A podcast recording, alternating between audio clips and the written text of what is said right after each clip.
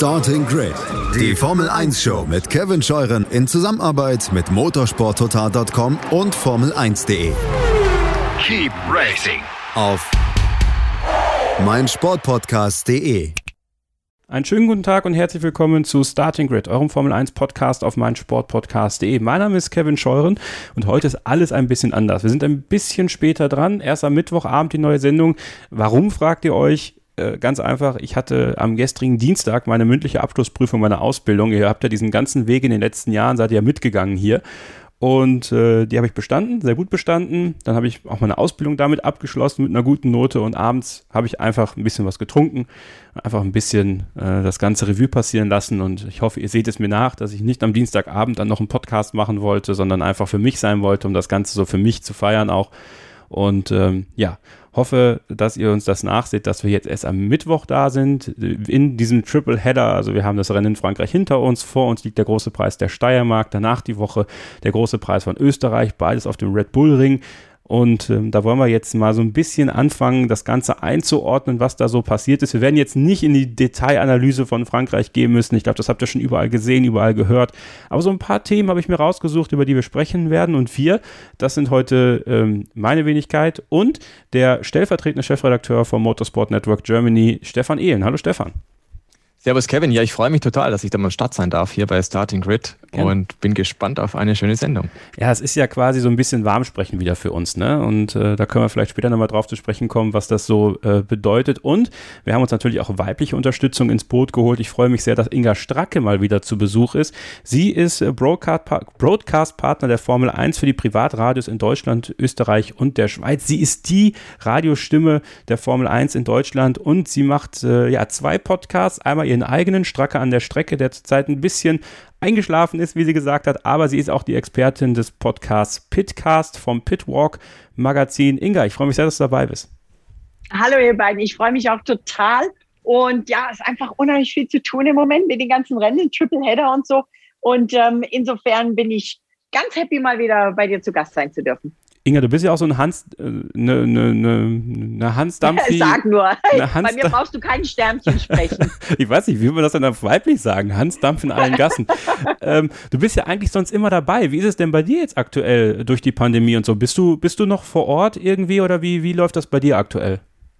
Also ich bin ab und an mal vor Ort, aber dann tatsächlich nur am Ort und nicht an der Strecke, beziehungsweise auch nicht auf der Strecke, leider weil äh, Radio im Moment aufgrund der Einschränkungen der äh, Formel 1 noch nicht zugelassen ist äh, im Paddock.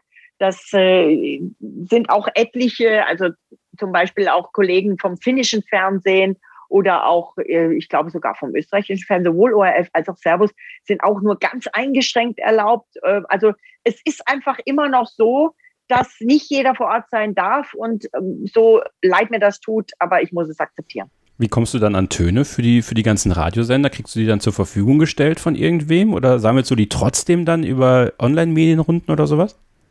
Als Broadcast-Partner der Formel 1 habe ich da natürlich Zugänge wie auch zum Beispiel die Fernsehstationen teilweise. Einen ganz besonderen Dank und äh, mein Kompliment möchte ich aber aussprechen. Zum einen äh, definitiv dem Stuart und seinem ganzen Communications-Team äh, und natürlich dem Mick Schumacher selbst, dass ich sowohl mit Nick Schumacher und auch Dankeschön Günther Steiner äh, da jeden Tag am Wochenende eigentlich eine Chance auf deutsche Töne habe, was ja auch nicht so ähm, selbstverständlich ist. Und das ist immer sehr witzig. Inzwischen ist das ein Running Gag. Wir machen also die gesamte englische Runde und ähm, jeder stellt seine Fragen von den Franzosen, Engländern. Da ist ein Inder dabei, der da immer in Indien irgendwie des Nächten sitzt. Und am Schluss der Runde sagt dann der Steward immer, So now, does anybody have any more English questions before we come to Inga with her traditional German question? Dann lachen die immer alle schon. Und Günther Steiner kichert sich auch eins und zieht mich immer mal wieder auf, sagt, Inga, du kannst doch Deutsch. Sag ich, ja, aber meine Hörer, die hören lieber Deutsch. Äh, ja. Günther sagt, du kannst doch Englisch. Und ich sage, mein, ja, meine Hörer, die hören aber natürlich lieber euch auf Deutsch. Ähm, wie, wie, wie ist denn das? Also du bekommst ja dann, bekommst du von deinen, von deinen Radiosendern auch den, den bewussten Auftrag, wir wollen Mick Schumacher hören? Also merkst du das auch, dass auch die Radiosender, gerade wenn es um die Formel 1 Berichterstattung gehen, nochmal so einen besonderen Fokus auf Mick Schumacher haben? Oh ja, definitiv. Und das sind etliche Stationen. Das sind die Stationen natürlich in NRW. Ähm, da gehen meine Grüße auch an Radio 7 in Ulm, die zum Beispiel sehr Formel 1 affin sind, aber auch die Antenne 1 in Stuttgart, Antenne Niedersachsen, die ein ganz affiner Formel 1 Sender sind. Also herzliche Grüße an alle in Niedersachsen, die mich da auf der Antenne hören. Ähm, aber auch zum Beispiel Live-Radio in Österreich oder auch die Schweizer. Die Schweizer wollen natürlich auch immer mal den Kimi oder auch Fred Vasseur, aber auch den Mick Schumacher als Wahlschweizer, ganz klar. Was ist das Besondere an der, an der Radioberichterstattung für die Formel 1, gerade im deutschsprachigen Raum? Also wir waren ja über Jahrzehnte sehr fernsehzentriert durch die, ja, durch die komfortable Ausstattung, durch RTL im Free TV, jetzt ja seit dieser Saison nicht mehr, da ist Sky ja Exklusivpartner, RTL hat noch vier Rennen. Ähm, nimmt dann die Formel 1 im Radio einen besonderen Stellenwert nochmal mehr ein? Wollen die Radiosender mehr Formel 1? Wie, wie hat sich das jetzt entwickelt, auch in den letzten Jahren? Und wie, wie müssen wir uns das vorstellen, wie die Arbeit dafür funktioniert? Also in den letzten Jahren war es ja tatsächlich so und ähm, das, das hat auch RTL teilweise honoriert. Die sind auch teilweise gekommen, wenn sie irgendwelche Exklusivinterviews haben und gesagt haben, Inga, magst du das haben? Du kannst damit das anteasen. Du hast Exklusiv-Content, irgendwelche Töne, weil sie sehr wohl wussten, ich habe eine durchschnittliche Stunden-Netto-Reichweite, wenn ich meine Stationen zusammennehme, von mh, hm, zwischen 10 und 12 Millionen Hörer netto pro Stunde. Boah. Das ist ein bisschen mehr als Sky. Liebe Kollegen von Sky, ich mag euch sehr, aber Radio hören dann doch mehr. Und ähm, was ähm, meine, in Anführungszeichen, meine liebe Hörergemeinschaft ist, das sind die Leute, die zum Beispiel am Donnerstag oder am Freitag in die Arbeit fahren oder von der Arbeit heimfahren und hören, ach, am Wochenende ist Formel 1. Oh, schalten wir doch mal einen Fernseher ein. Das hat RTL sehr, ähm, sehr positiv registriert eben und auch dementsprechend mir gegenüber teilweise re reagiert. Sky teilweise auch. Und ich denke, das ist im Moment jetzt noch so ein bisschen in der Findungsphase. Werden es mehr oder sind die Leute am Radio jetzt mehr äh, daran interessiert, Formel 1 zu hören, weil sie es eben nicht mehr im Free TV haben? Das kristallisiert sich raus lass uns doch mal nach der Sommerpause noch mal drüber sprechen. Gerne. Ich, ich finde das ja bei dir auch so interessant. Du kennst ja beide Seiten. Du kennst die ab bei Premiere damals noch. Ich finde das immer ganz schön so, ja. wenn, wenn bei Sky die alten GPs laufen und man sieht dich dann noch mal den finalen Gang durch die, durch die Startaufstellung machen. Ich finde das grenzwertig genial, weil äh, die Fahrer sind alle so in ihren Autos eingeflecht. Du läufst nochmal locker durch, du zeigst mal die Startaufstellung. Also ich finde das klasse und, und auch wie du das gemacht hast, total wunderbar und erfrischend anzusehen. Ähm, als dann Sky tatsächlich diesen Exklusivvertrag bekommen hat, damals war das ja sicherlich auch schon ein riesiger Wunsch, dass sie das bekommen, oder? Absolut. Ich meine, ich bin ja vom Tag eins dabei gewesen. Vielen, vielen Dank, Kevin, für dein wirklich nettes Kompliment. Gerne. Das freut mich total und ich kriege immer wieder Zuschriften oder auch ähm, auf Twitter oder so, dass da Leute schreiben, ah, jetzt kommt wieder Stracke an der Strecke im, im Gridwalk. Und ja. diesen Gridwalk, den habe ich echt geliebt und äh, das hat mir so mega Spaß gemacht.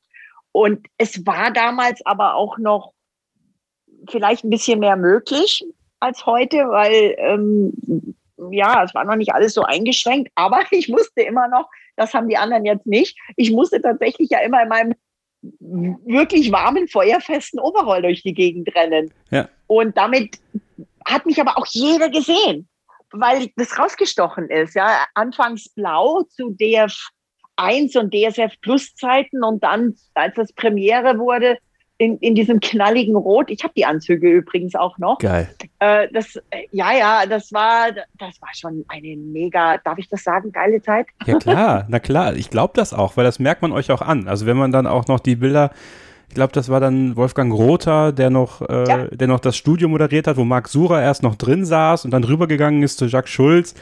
Also ähm, ich finde es total genial, dass Sky auch nach und nach das Archiv da ein bisschen auf, äh, aufbessert, sag ich mal, und man noch mehr von diesen alten Rennen, von der alten Berichterstattung sehen kann.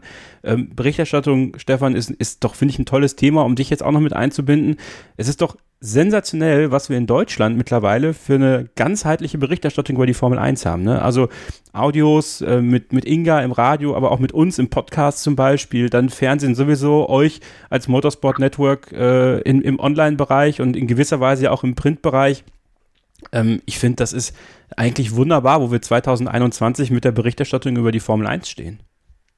Ja, total. Also wenn ich da zurückdenke an meine Anfänge, wie ich mich da interessiert habe für die Formel 1, das war im Prinzip auch ein Stück weit nur die Zeitung und Radio. Na klar, Radio hat man auch immer gehört. Ähm, das lief ja mehr oder weniger auf und runter in meiner Jugendzeit natürlich und da war auch immer ein paar Beiträge drin. Aber die Tageszeitung war es damals tatsächlich. Also ich weiß noch ganz konkret solche Geschichten wie die Autovorstellungen im Frühjahr, immer im Winter noch. Manchmal waren die ja schon im Januar, ja. die waren ja verteilt über mehrere Wochen. Ne? Und dann war halt am Sonntag die Präsentation und am Dienstag war das erste Foto drin. Ja, mal, da bist du mal aufgestanden, weil du in die Schule musstest, ja, aber man kam schlecht aus dem Bett. Aber wenn der neue Ferrari drin war oder wenn der neue McLaren oder sonst was drin war, ja, dann wolltest du die Zeitung quasi dem Boten aus der Hand reißen damals. Und das war damals der erste Eindruck. Da gab es noch nicht so online oder sowas. Ne? Da, da musste man einfach noch ganz plastisch mit dem Bild in der Hand, was man in der Zeitung sieht, was verpixelt war. Es war ja noch schwarz-weiß.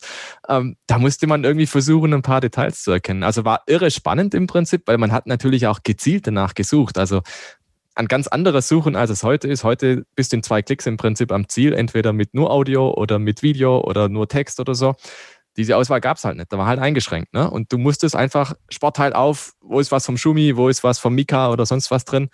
Und ähm, war eine witzige Zeit irgendwo. Und der Wandel, der da seither gelandet ist, also ist schon wirklich sensationell, was du heute für ein Angebot hast, wie du dich informieren kannst, was du für Daten entdecken kannst. Also im Prinzip, die Möglichkeiten sind ja auch grenzenlos, dass du abtauchen kannst in die Historie, in die Geschichte das ist alles so gut dokumentiert worden auch. Und nach und nach, glaube ich, kriegt man auch ein bisschen ein Gefühl, auch gerade aus der Formel 1, dass die Vergangenheit wirklich auch ganz wichtig ist und dass man dieses Material auch wieder vorkramen muss.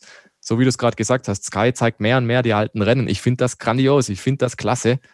Und deswegen, also ich, ich finde es so toll, dass man heute so viele Möglichkeiten hat, sich über die liebsten Kanäle, die man halt mag, Twitter, auf wenige Zeichen beschränkt oder Instagram, weil einem die Bilder interessieren.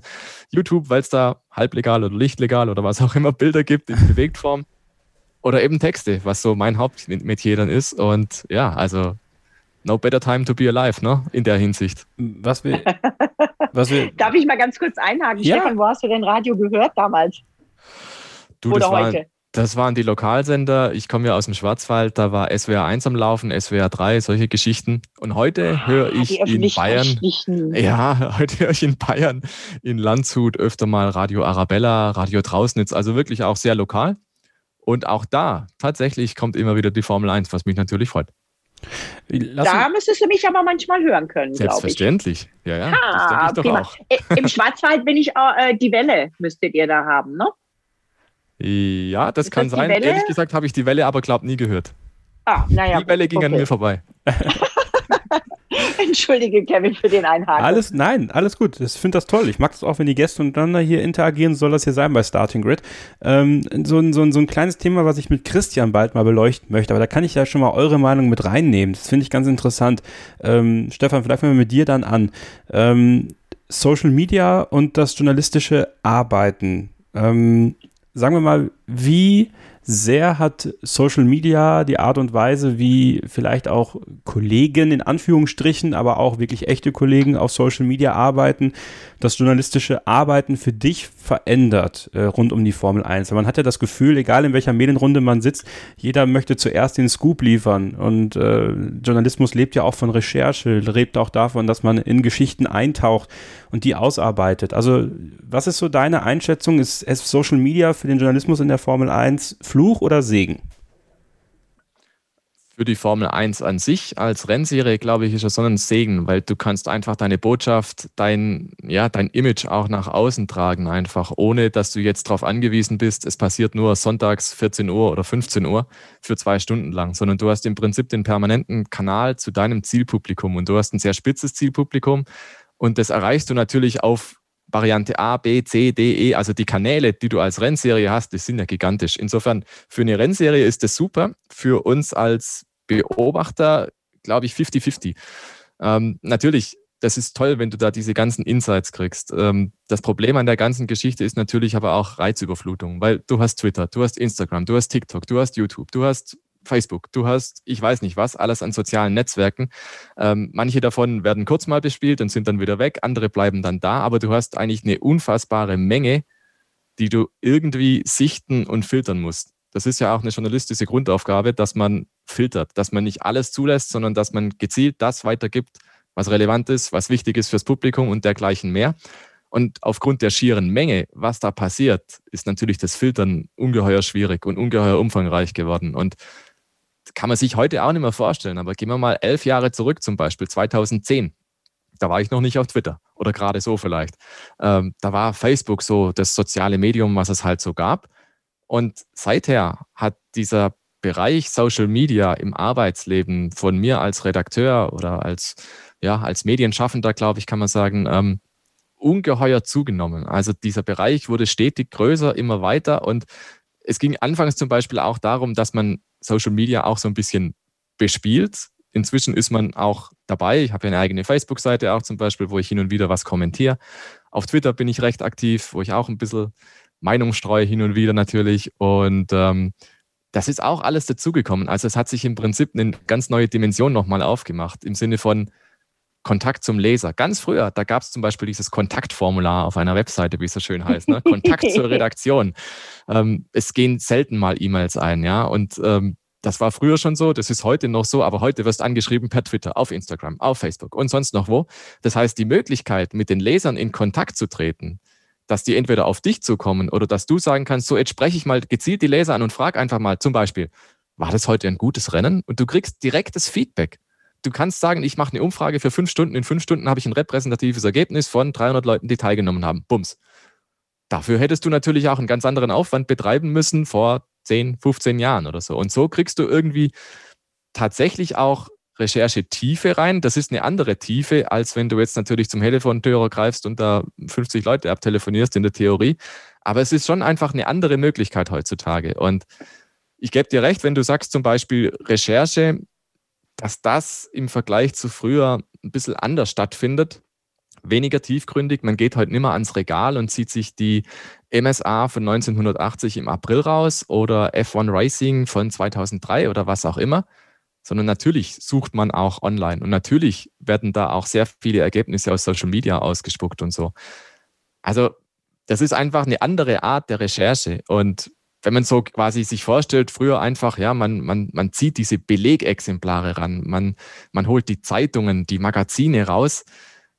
Davon kommt man natürlich immer mehr weg, weil die großen Daten, die liegen einfach im Netz. Die ganzen Datenbanken sind halt online und du bist in zwei, drei Klicks meistens in der Statistik so tief abgetaucht, wie du es halt auf Papier traditionell nicht hinkriegen würdest zum Beispiel. Und da kommen einfach viele Sachen für mich zusammen, wo ich sage, das ist auch ein ganz neuer Reiz, wo ich jetzt gerade gesagt habe, zum Beispiel, das ist so klasse, dass die Historie wieder erlebbar wird. Und jetzt mit diesen Möglichkeiten, was du heute hast, kannst du quasi deine Recherche damit auch zusammenführen. Die Daten, diese unfassbar große Menge an Daten, Statistiken und dergleichen mehr und eben die Bilder kannst du jetzt auch sehen. Die sind zugänglich barrierefrei, kann man gewissermaßen sagen. Mhm. Und das fasziniert mich auch. Und das ist gewissermaßen dieser neue Rechercheweg, der jetzt offen steht.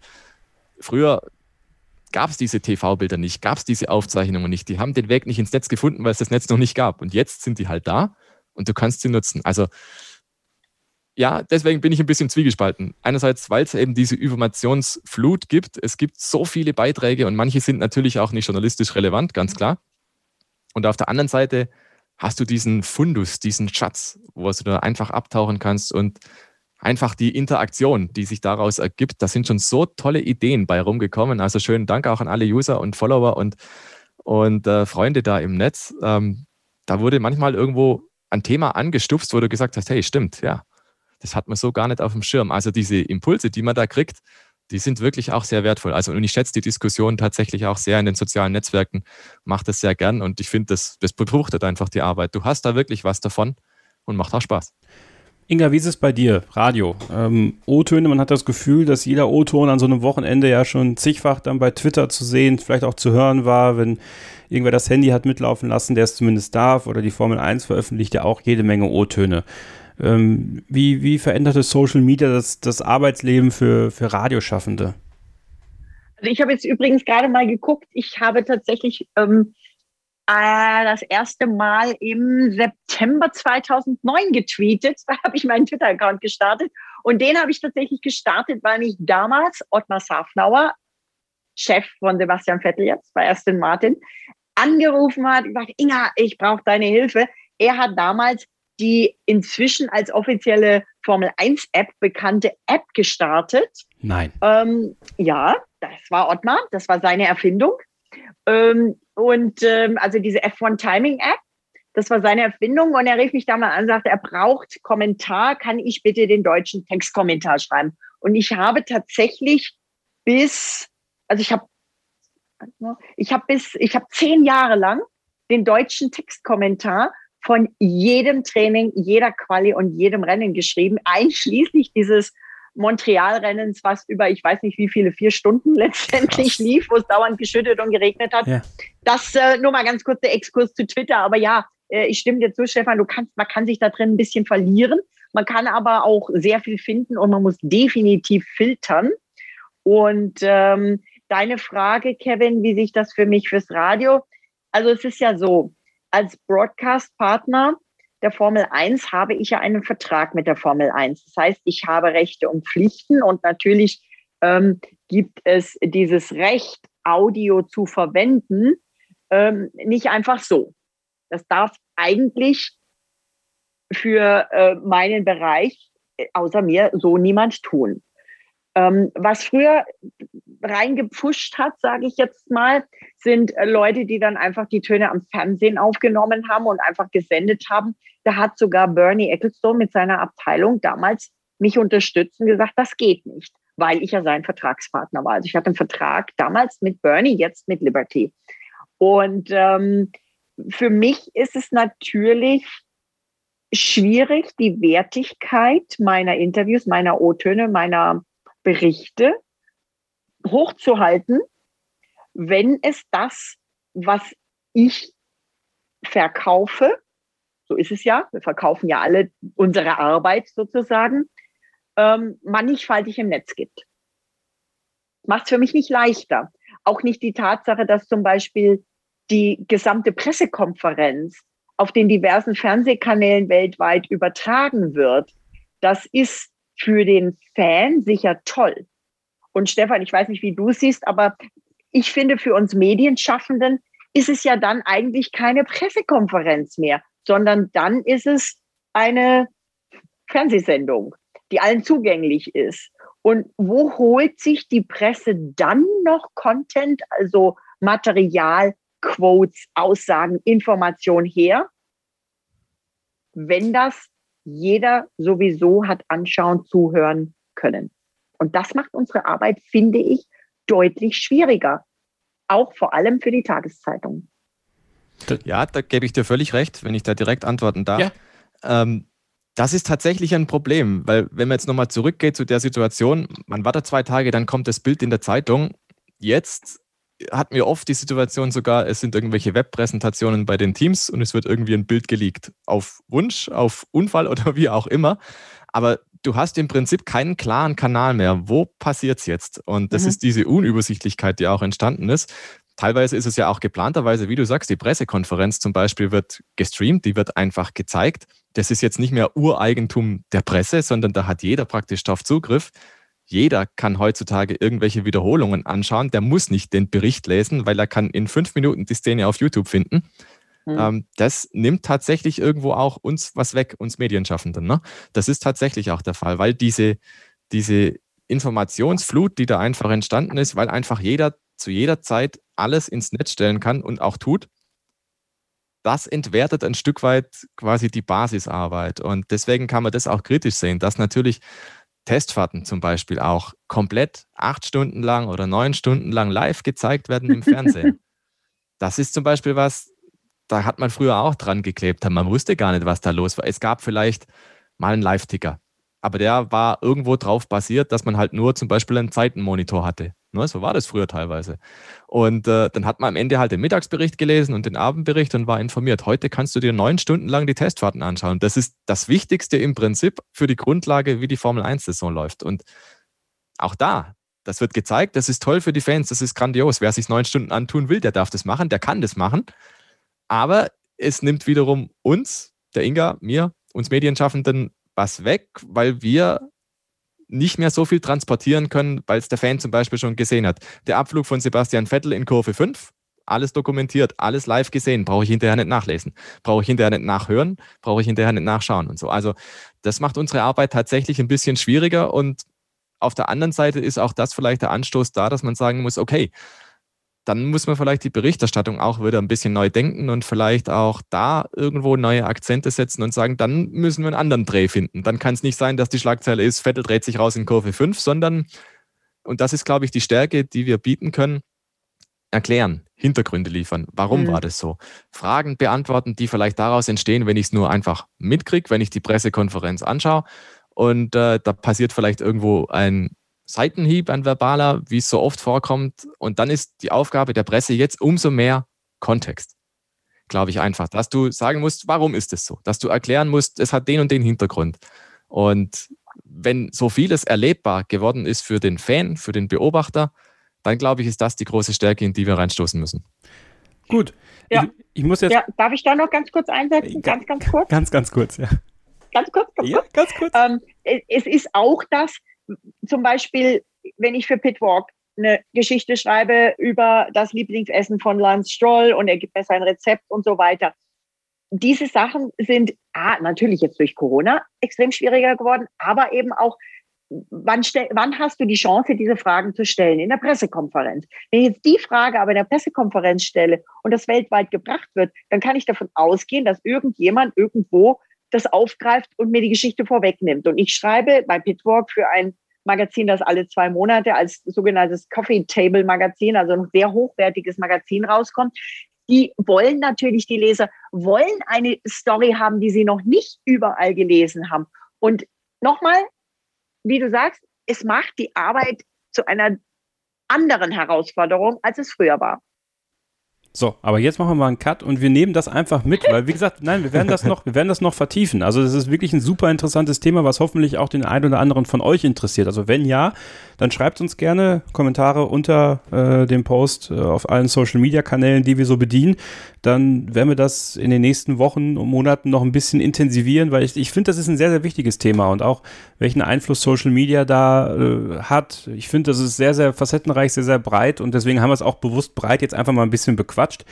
Und für alle, die was über die Formel 1 hören möchten, die bleiben jetzt dran. Denn nach einer kurzen Pause werden wir über den großen Preis von Frankreich ein bisschen quatschen, vorausschauen auf den großen Preis der Steiermark und ein paar Stimmungen und Wellen der Formel 1 heute so ein bisschen beleuchten. Bleibt also dran hier bei Starting Grid, dem Formel 1 Podcast auf meinsportpodcast.de. Wir sind zurück bei Starting Grid, dem Formel 1 Podcast auf meinsportpodcast.de. Kevin Scheuren, Stefan Ehlen vom Motorsport Network Germany und Inga Stracke Formel 1 Journalistin und Broadcast-Partner für die deutschen und österreichischen und Schweizer Radios rund um die Formel 1 begrüßen euch herzlich zurück.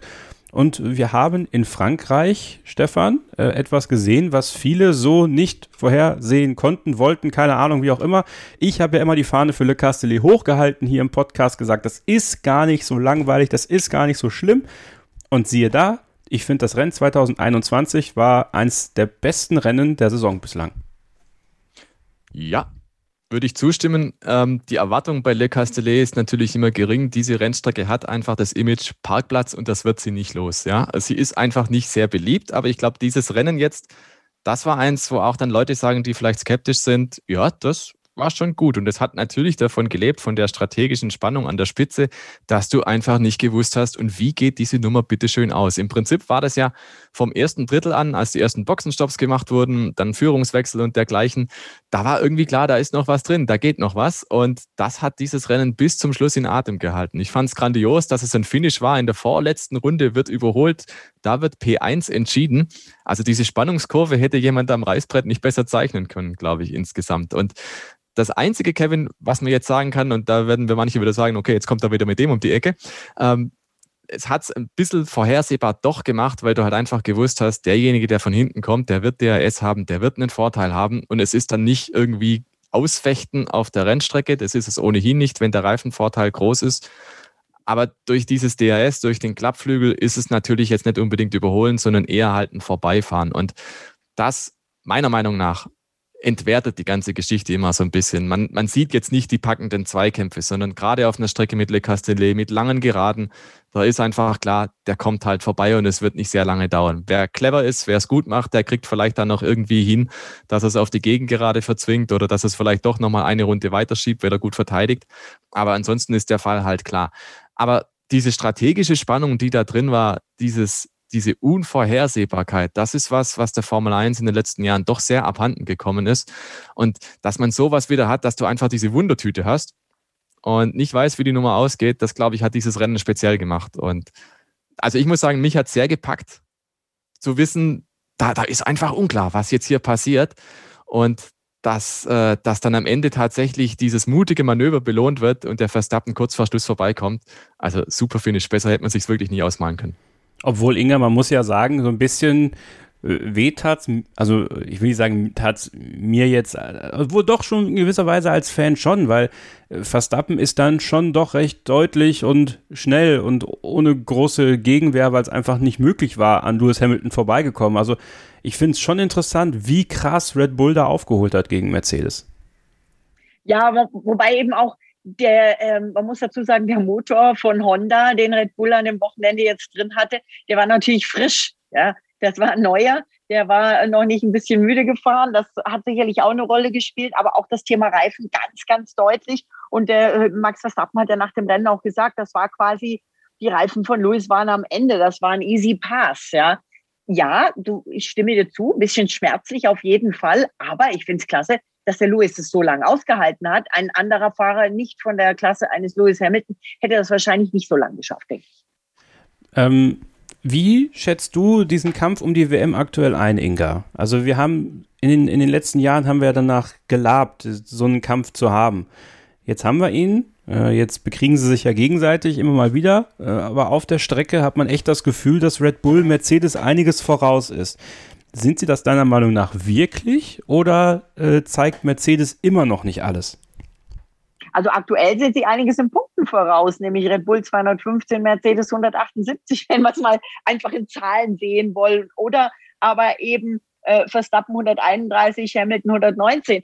Aber ich denke ganz ehrlich, meine Meinung äh, und wahrscheinlich, äh, weiß nicht, vielleicht stimmt mir der Stefan und du zu, vielleicht auch nicht. Ich denke, das wird sich immer wieder hin und her pendeln von Strecke zu Strecke, wobei ich erstaunt bin, weil man ja tatsächlich in äh, Paul Ricard eigentlich gesagt hätte, oh, das ist eher eine Mercedes-Strecke. Also Red Bull überrascht auf Strecken, die man eigentlich Mercedes zugerechnet hat. Vielleicht überrascht aber dann auch Mercedes mal wieder auf einer Strecke, die man Red Bull zurechnen würde, zugerechnet hätte.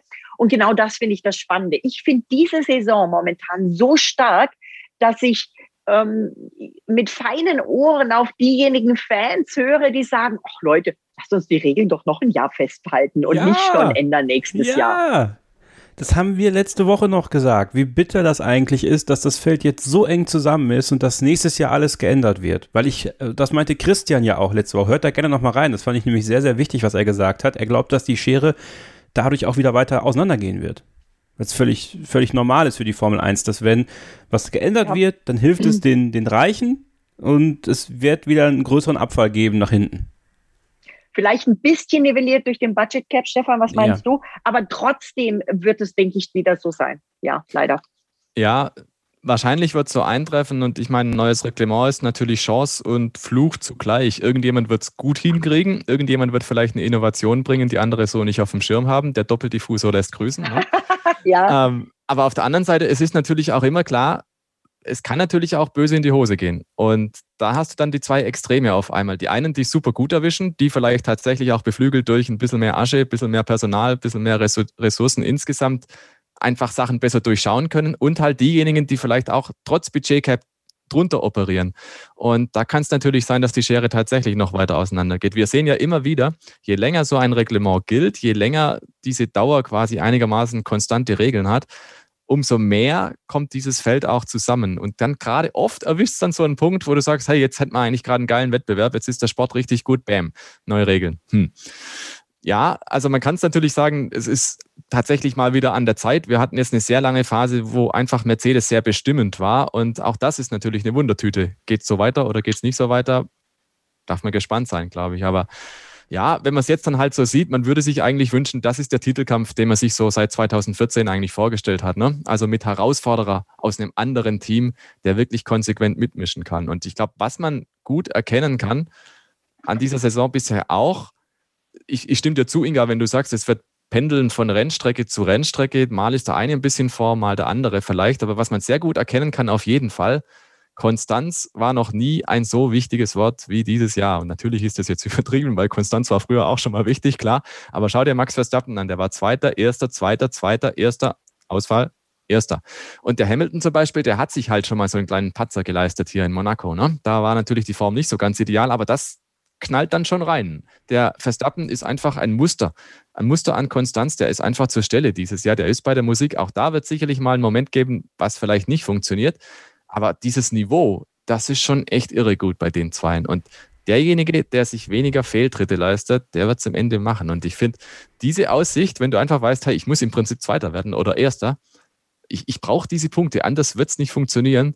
Das ist natürlich auch ein erheblicher Druck, den zum Beispiel Lewis Hamilton seit 2016 immer so hatte konkret. Und das kann der Saison nur gut tun. Also ich bin wirklich sehr gespannt. Wir haben noch zwei Drittel vor uns. Das ist doch eine super Aussicht. Wenn man ehrlich ist, wenn man, wenn man ehrlich ist, Entschuldigung, Inga, wenn man ehrlich ist, hat Lewis doch schon mehrere Böcke gemacht. Nämlich im Grunde genommen drei größere dieses Jahr. Wir haben in Imola den Fall gehabt, dass er ja beim Ausparken fast gegen die Wand gefahren wäre.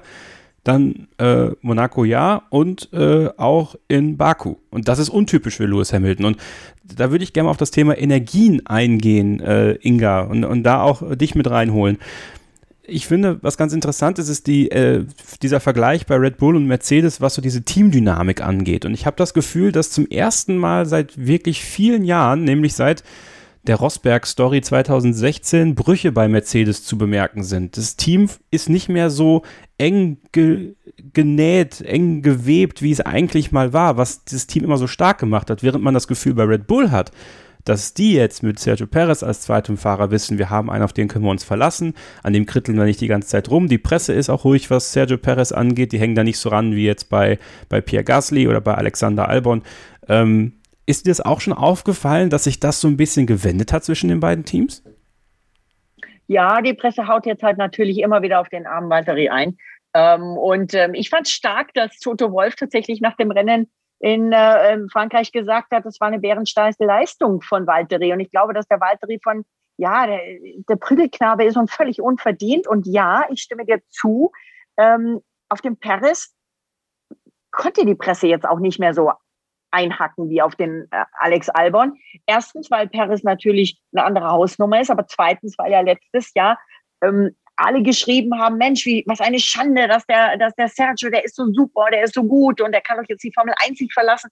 Jeder würde sich ja quasi ins Lächerliche schreiben, wenn er jetzt sagt, ach nee, der Pass taugt nichts, ja. Abgesehen davon taugt er ja, was er brauchte. Das habe ich äh, zum Beispiel beim Pitcast gesagt. Ich sag, lasst den Teamwechslern, auch Sebastian Vettel übrigens, Minimum fünf Rennen Zeit, um sich einzugewöhnen, die, die brauchen sie durch diese extrem wenigen Testtage vor Saisonstart. Früher haben die doch Runde nach Runde gedreht, tausend Runden quasi schon, tausende Runden absolviert quasi, bevor es überhaupt ins erste Rennen ging. Das war jetzt alles nicht. Also das war jetzt ein großer Ausschweifer. Aber was ich noch zum Leistungsniveau sagen wollte, Stefan, es war, und das müssen wir uns mal auf der Zunge zergehen lassen, es war erst das zehnte Rennen der Formel 1 Geschichte, in Frankreich jetzt vergangenes Wochenende, bei dem alle Autos im Ziel waren. Und das spricht für das gesamte Leistungsniveau des gesamten Feldes.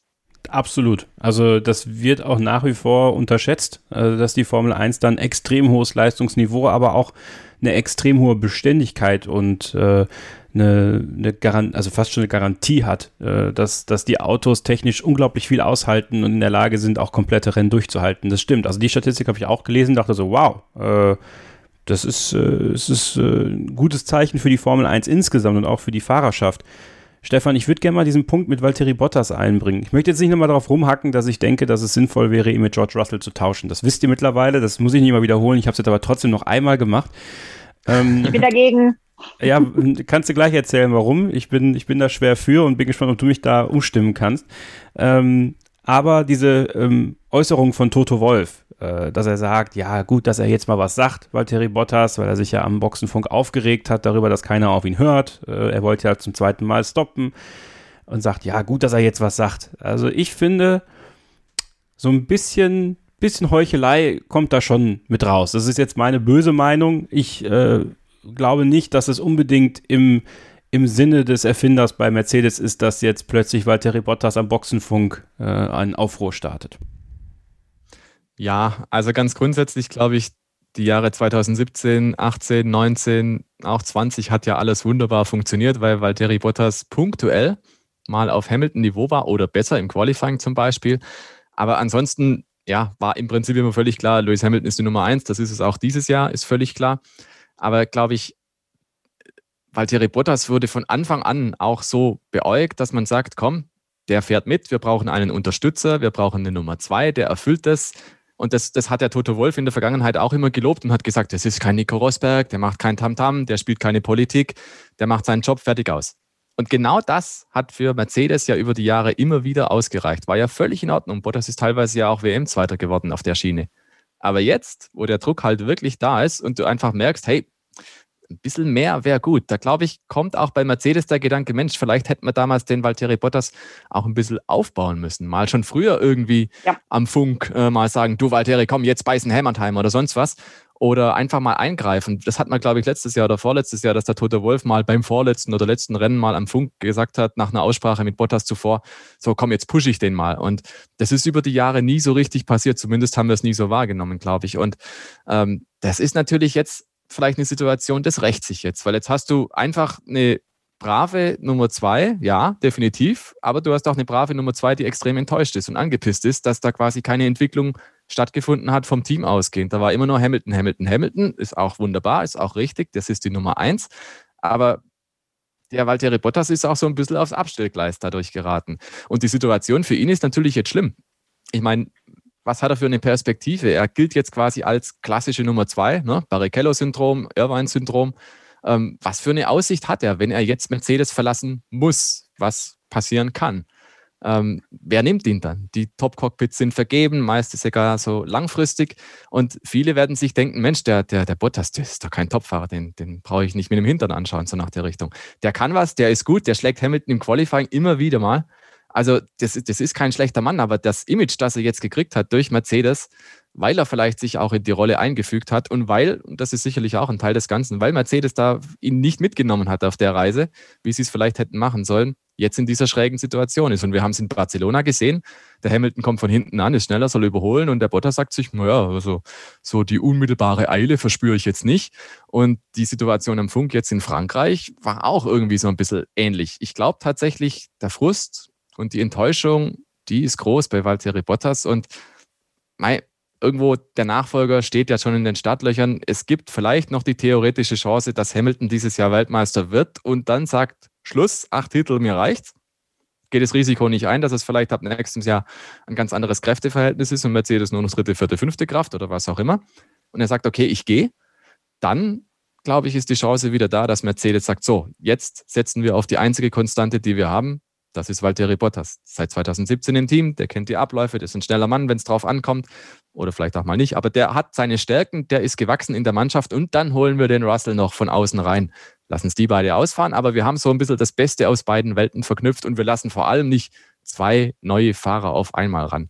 Also das, glaube ich, so wäre das aus meiner Warte zu betrachten dass Mercedes schon auch immer ultra vorsichtig gefahren ist bei vielen Sachen und lieber gesagt hat, komm, das machen wir gescheit, das machen wir hintergründig, das machen wir bloß kein Risiko eingehen. Ne? Und dieses bloß kein Risiko wäre die Variante Bottas Russell nächstes Jahr, weil halt so ein bisschen was aus diesem Jahr, aus den Vorjahren mitgenommen wird. Und das könnte tatsächlich die Chance sein, wie Valtteri Bottas seine Formel 1-Karriere auf lange Sicht oder auf mittelfristige Sicht nochmal verlängern kann. Aber dazu ja, er hat es halt nicht in der eigenen Hand, sondern das würde im Prinzip bedeuten müssen, Hamilton hört auf. Inga, warum nicht Russell und Bottas tauschen? Also jetzt nicht innerhalb der Saison. Ich rede jetzt mittlerweile schon von 2022. Also mehrere Gründe. Zum einen glaube ich, dass es im ganzen Feld kaum einen nervenstärkeren Piloten gibt als den Valtteri Bottas, wenn man überlegt, was der alles verarbeiten muss und trotzdem Leistung auf der Strecke bringt. Äh, Teamkollege von Hamilton, für keinen einfach. Äh, da braucht man nur Nico Rosberg fragen. Dann äh, der Druck, ständig von der Presse niedergemacht zu werden, äh, von den Briten, von aus aller Welt eigentlich. Ja, der, der kann nur wirklich. Wir haben vorhin über das Thema über Flutung, Reizüberflutung durch Media und Social Media. Ja, der Bottas muss ja mit Scheuklappen durch die Welt laufen und Ohrenstöpsel, weil er überhaupt nichts mitkriegt, wie er dauernd Bottas-Bashing betrieben wird. Das auch noch einfach abzuschütteln und zu sagen, hey, ich weiß, was ich kann, äh, das das nächste. Und dann hat er auch immer mal noch wirklich, wenn es gut lief, eine Pechsträhne gehabt. Das auch noch zu verkraften. Also ich habe einen heiden Respekt vor dem Finnen. Der zweite Punkt aber ist, ähm, George Russell als Teamkollege von Hamilton reinzuholen, als klare Nummer zwei, denn er wird nur eine Nummer zwei sein. Erstens wird Hamilton sagen, ich bin happy mit Valtteri, weil der macht einen super Job. Der ist ähm, mein Buddy und ähm, ich weiß, dass ich keine Gefahr von ihm zu erwarten habe. Und zweitens tut man einem aufstrebenden, teilweise überselbstbewussten jungen Kerl wie dem George Russell so einen Gefallen, ihn dann in diese Position zu setzen, wo er, wenn Mercedes das wieder so macht, auch nicht, wie du sagst, Stefan, mitgenommen wird in dieses, ey, du bist richtig gut, sondern ey, du bist die Nummer zwei äh, neben unserem Top-Weltmeister. Da weiß ich nicht, ob man dem Wassel tatsächlich wirklich einen Gefallen damit tut. Das würde ich mal in Frage stellen. Und dazu muss ich ganz ehrlich sagen, ich mag George Russell, ich finde, er macht einen guten Job, aber von den jungen Engländern finde ich Lando Norris besser. Ja, also ja, das ist, äh, da würde ich auch mitgehen. Da würde ich auch mitgehen. Aber der ist ja jetzt nicht in der Verlosung, ne, weil er ja auch gewisse beratertechnische äh, Vertragssituationen noch mitschwimmen. Aber ich glaube, das wird ein Thema sein, was uns auch die nächsten Wochen und Monate noch begleiten wird, weil man sich ja entschieden hat, erst im Winter offensichtlich sich dazu entscheiden, was auch wiederum Sinn macht, weil Stefan ja schon richtig sagt, es kann ja auch sein, dass Lewis Hamilton sagt, er möchte nicht mehr weitermachen. Dann hat man die gleiche Situation wie letztes Jahr, als man eventuell, also wer weiß, vielleicht wäre Valtteri Bottas jetzt gar nicht mehr im Mercedes, wenn man den Vertrag nicht schon mit ihm unterzeichnet hätte, als George Russell ihn Bahrain mal ersetzt hat. Also das ist ja auch so ein, so ein kleines Gedankenspiel, was ja auch viele Fans, viele Experten so mit sich rumtragen. Ja, wir machen jetzt eine kurze Pause und dann schauen wir mal so ein bisschen ins Mittelfeld, weil da ist es richtig eng. Und leider muss man ja auch sagen, dass Valtteri Bottas Teil dieses Mittelfeldkampfs in der Fahrer-WM ist. Bleibt also dran hier bei Starting Grid, dem Formel 1 Podcast auf meinsportpodcast.de. Ihr seid genau richtig hier bei Starting Grid, dem Formel 1 Podcast auf meinsportpodcast.de. Zwischen Le Castellet und Spielberg 1, dem großen Preis der Steiermark, da werden wir wieder ein großes Auge aufs Mittelfeld werfen können. Denn, Inga, es ist unglaublich eng. Also alleine bei der Fahrer-WM ist es aktuell so, dass den fünften Valtteri Bottas mit 59 Punkten und den neunten Daniel Ricciardo mit 34 Punkten nur 25 Punkte trennen. Sebastian Vettel dann mit 30 Punkten auch schon knapp dahinter. Aber wir haben jetzt alleine, wenn wir uns diese Namen mal angucken, Bottas, Leclerc, Sainz, Gasly und Ricardo, fünf Fahrer, die in der Lage sind, ganz, ganz schnell auch ein bisschen weiter nach oben anzugreifen. Da sind dann, ist dann auch Lando Norris zum Beispiel, ja, der aber so ein bisschen davor steht. Ich finde es total interessant zu beobachten, wie sich das Mittelfeld in der Formel 1 entwickelt, weil Ferrari, die in Baku und Monaco so stark unterwegs waren, sind in Le Castellet komplett eingebrochen. Alpha Tauri auch nicht ganz so gut, wie sie sich vielleicht selber gesehen haben. Was ist mit Aston Martin? Ich finde das unglaublich interessant zurzeit und, und möchte jetzt gerne deine Meinung mal hören, ob der Mittelfeldkampf, äh, ja, welche Wendungen da deiner Meinung nach möglich sind, auch jetzt in Österreich.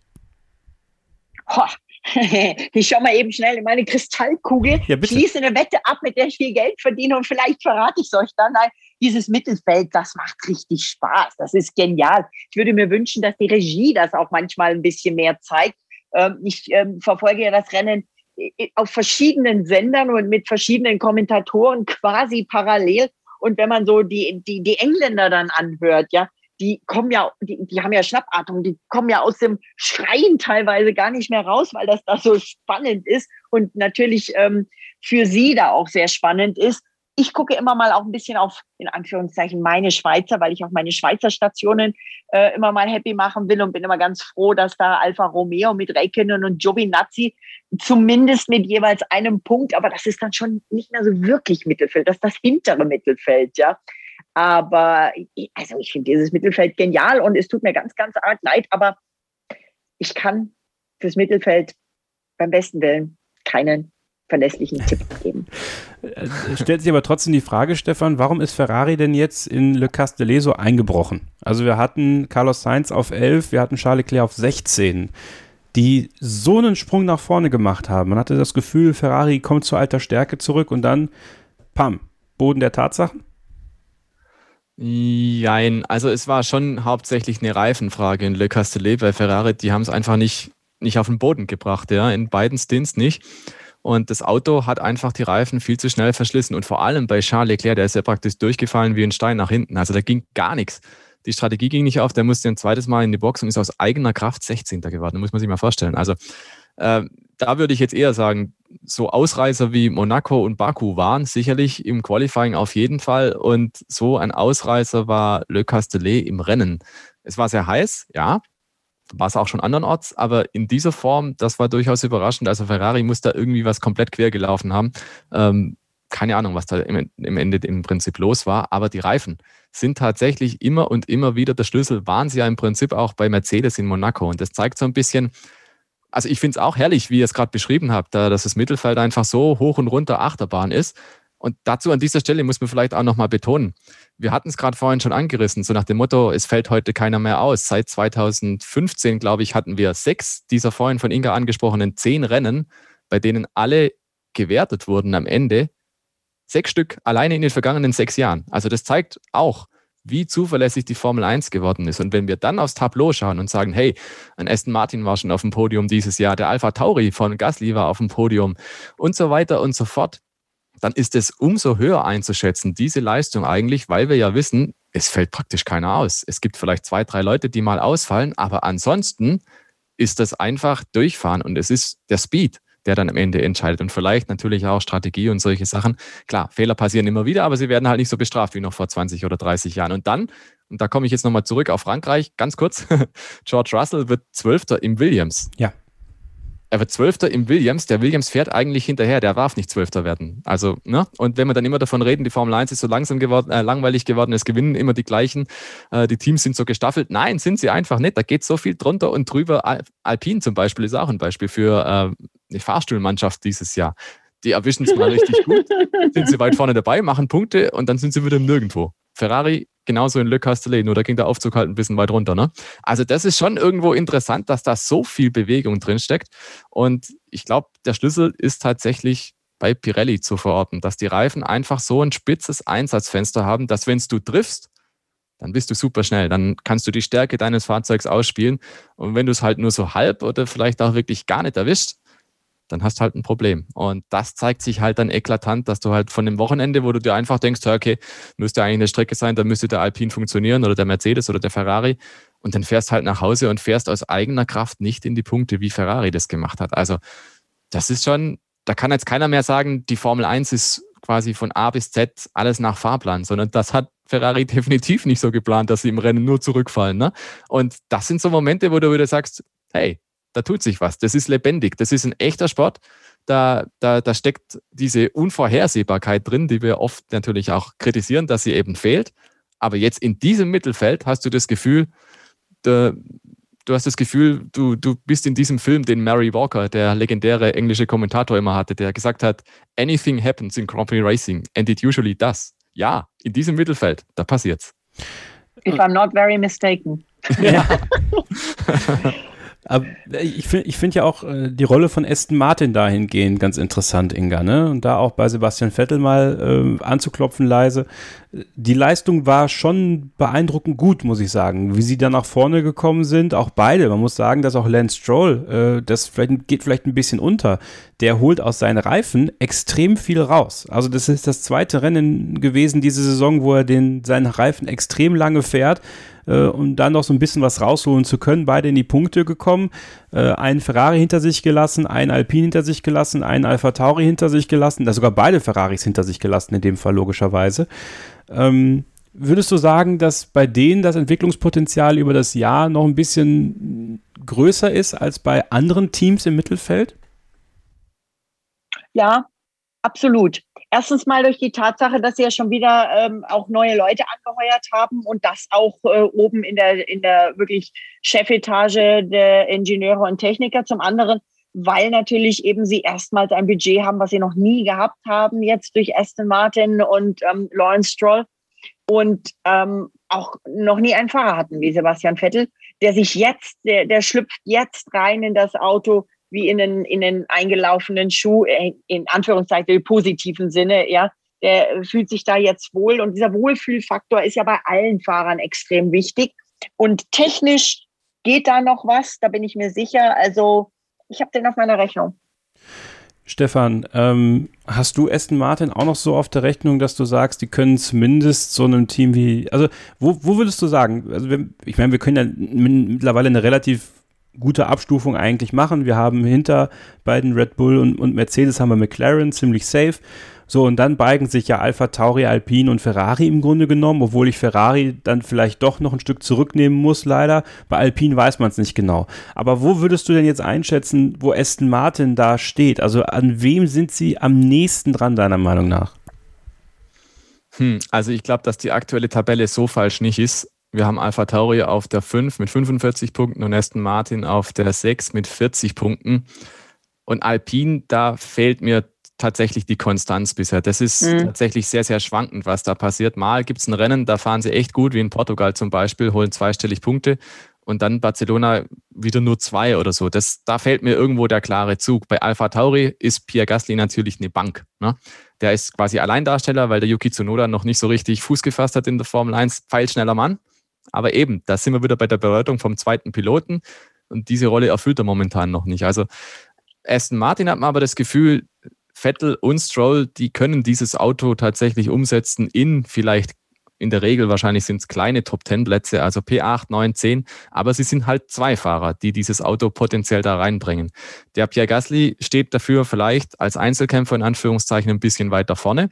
Und deswegen kann ich mir sehr gut vorstellen, dass dieses Duell Alpha Tauri gegen Aston Martin über die Saison hinweg sehr, sehr spannend sein wird, wie das ausgeht, weil ich teile die Meinung von Inga, da, die haben sicherlich noch was in petto. Ja? Also Aston Martin, da wird schon noch was kommen.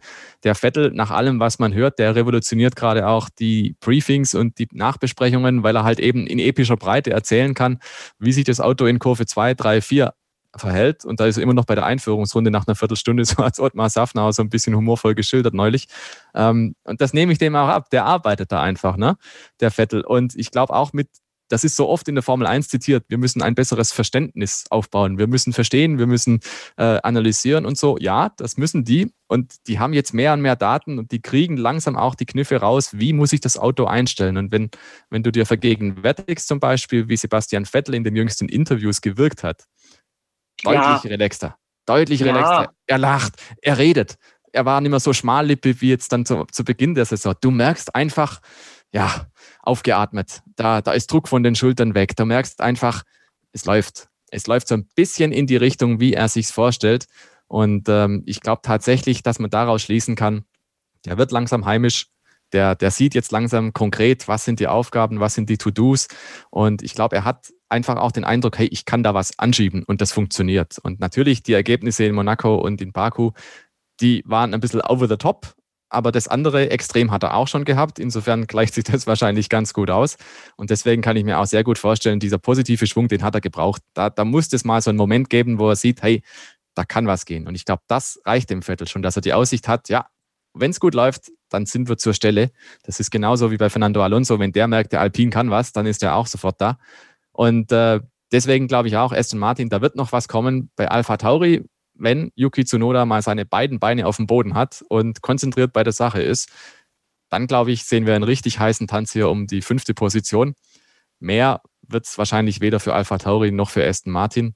Aber das, glaube ich, kann man so irgendwie eins uns mal einrahmen, so als dieses Duell kann man verfolgen bis zum Saisonende. Und ich glaube, das könnte ähnlich knapp werden, wie es aktuell steht.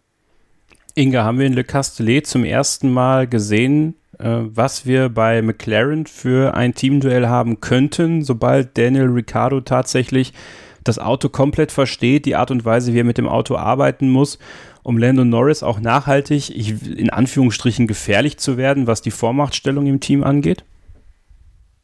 Puh, interessante Frage. Ich meine, bei, bei Daniel Ricciardo ist ja immer noch seine, seine ähm, Bremsart. Ich will das jetzt gar nicht werten, aber wenn er das Auto reinschmeißt und dann bremst, dass er das eben ein bisschen mehr aufs Auto anpassen muss. Ich denke schon, dass das ein spannendes Duell wird zwischen den beiden. Zumal, wie ich ja vorhin schon gesagt habe, ich den Lando ähm, sehr hoch und äh, einschätze, ein, also vom Wert her und vom Können her. Und Danny sowieso. Aber auch da war ich mir immer sicher, dass auch Danny eben Zeit braucht und vielleicht braucht er sogar mehr Zeit noch. Und ich denke, das wird spannend da und ich denke, da wird mein ähm, äh, unser, unser ähm, guter Bekannter, der an, an die Seidel, auch äh, beide Hände voll zu tun kriegen mit den beiden, denke ich. Ist Lando Norris für dich ein zukünftiger Formel 1 Weltmeister? Puff. Schwer zu sagen. Jein, ja.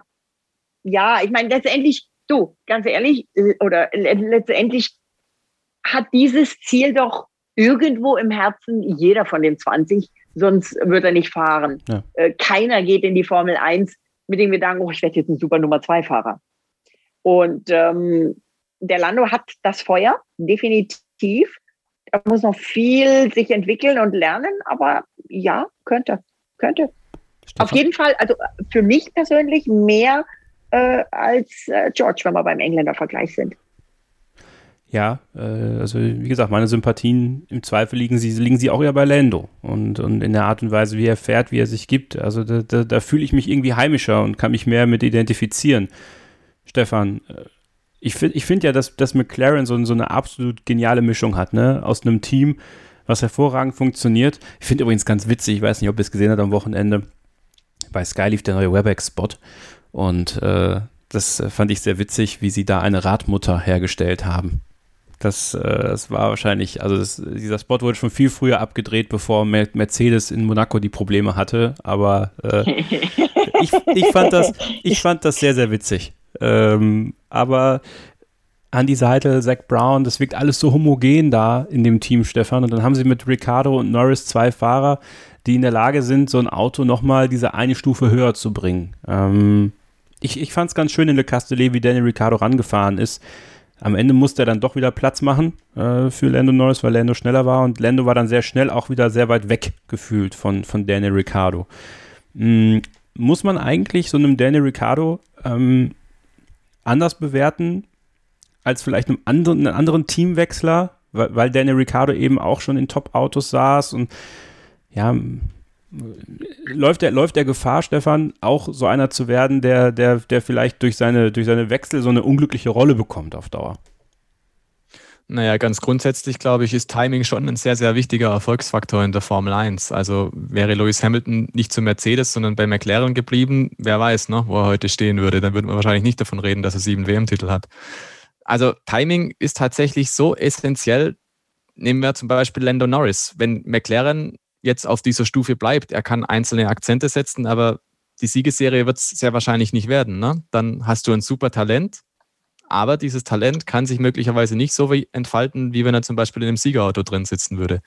Gleiches Bild Daniel Ricciardo irgendwo auch. Der ist auch irgendwo gehandelt als einer der Spitzenfahrer, aber er hat es halt noch nicht geschafft, im Spitzenauto zu sitzen. Und da gibt es natürlich sehr, sehr viele Geschichten in der Formel 1, die ganz anders hätten verlaufen können, wenn Chance X oder Y nicht eingetroffen wäre. Deswegen ist es, ist es unheimlich schwierig zu sagen, finde ich, ähm, wer macht jetzt da den, den besseren Job oder so. Also wir tun uns ja auch jede Woche zusammen in der Redaktion und, und geben Noten und versuchen dann zu nivellieren, wie gut sind die einzelnen Fahrer im Verhältnis zum Auto auch. Also da kann ja auch ein George Russell mal Tagessieger werden zum Beispiel. Aber das, das, dieses Glück zu haben, diesen Moment zu haben, das Auto, Team und alles zusammenpasst, das ist schon, schon extrem rar, glaube ich. Und dieses Timing, da hast so viele Einflüsse natürlich, du kannst nicht alles beeinflussen. Und bei McLaren, glaube ich, um darauf zurückzukommen, da siehst du irgendwie gerade so eine, so eine Linie, die geht deutlich Richtung Erfolgsspur zurück. Also da gab es ja katastrophale Jahre mit Honda.